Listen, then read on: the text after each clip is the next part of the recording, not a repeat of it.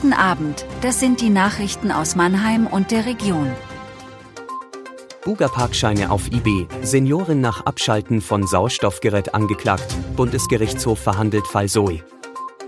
Bei eBay verkaufen die ersten Feudenheimer bereits ihre Bundesgartenschau-Gästeparkscheine. Zehn Stück für 20 Euro heißt es zum Beispiel in einer Anzeige. Seit letzter Woche verschickt die Stadt Mannheim die Gästeparkscheine an alle Volljährigen, die mit erstem Wohnsitz in der Buga-Anwohnerzone gemeldet sind. Dabei ist es egal, ob sie ein Auto haben oder nicht. Alle bekommen automatisch insgesamt 20 Tagesparkscheine. Die Stadt war für eine Stellungnahme am Mittwochnachmittag zunächst nicht zu erreichen. Rechtliche Schritte, um gegen den Verkauf vorzugehen, gibt es möglicherweise nicht. Im Begleitschreiben, das die Stadt mit den Parkausweisen verschickt hat, steht nur zu ihrer Verwendung. Die Mannheimer Staatsanwaltschaft hat Anklage gegen eine 72-Jährige erhoben.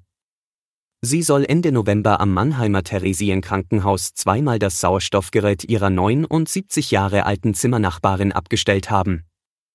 Sie soll sich durch die Geräusche des Sauerstoffgeräts gestört gefühlt haben. Die Staatsanwaltschaft wirft ihr versuchten Mord und gefährliche Körperverletzung vor. Die 79-Jährige musste wiederbelebt werden. Wenige Wochen später ist sie überraschend gestorben.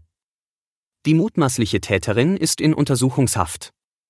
Die Ergebnisse von mehreren Gutachten in dem Fall stehen noch aus. Der Fall hat deutschlandweit für Aufsehen gesorgt.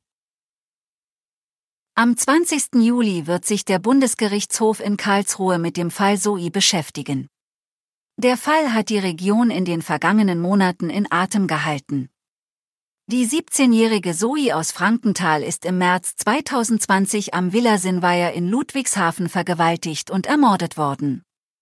Das Frankenthaler Landgericht hat den 19 Jahre alten Lukas V. im August 2022 dafür wegen Mordes, Vergewaltigung mit Todesfolge und sexuellen Missbrauchs von Minderjährigen zu zehn Jahren Haft verurteilt. Das ist eine der höchsten Strafen, die das Jugendstrafrecht vorsieht. Sowohl die Frankenthaler Staatsanwaltschaft als auch Lukas V.s Verteidiger haben nun Revision eingelegt.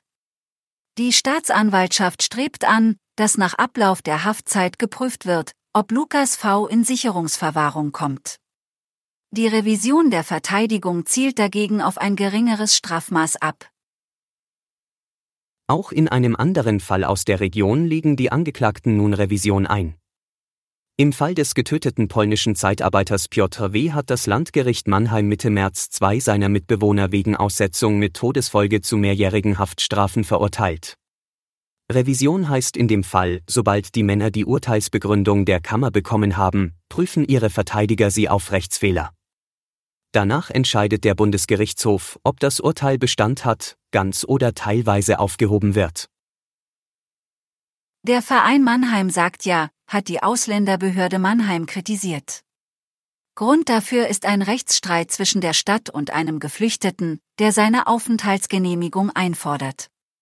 Eigentlich hat der Mann vom Verwaltungsgericht Karlsruhe eine Aufenthaltsgenehmigung bekommen. Die Stadt Mannheim hat Berufung eingelegt, weil der Geflüchtete unerlaubt eingereist war und dann einmal mit einem Joint erwischt worden ist. Das Verfahren ist aber eingestellt worden. Der Verein fordert, im Sinne der Menschlichkeit zu handeln. Es sei wichtig, die Asylrechte zu schützen. Das Verhalten der Behörde schade außerdem der ehrenamtlichen Arbeit vieler Helfenden. Der Geflüchtete lebt mit seiner Partnerin und Tochter in Mannheim.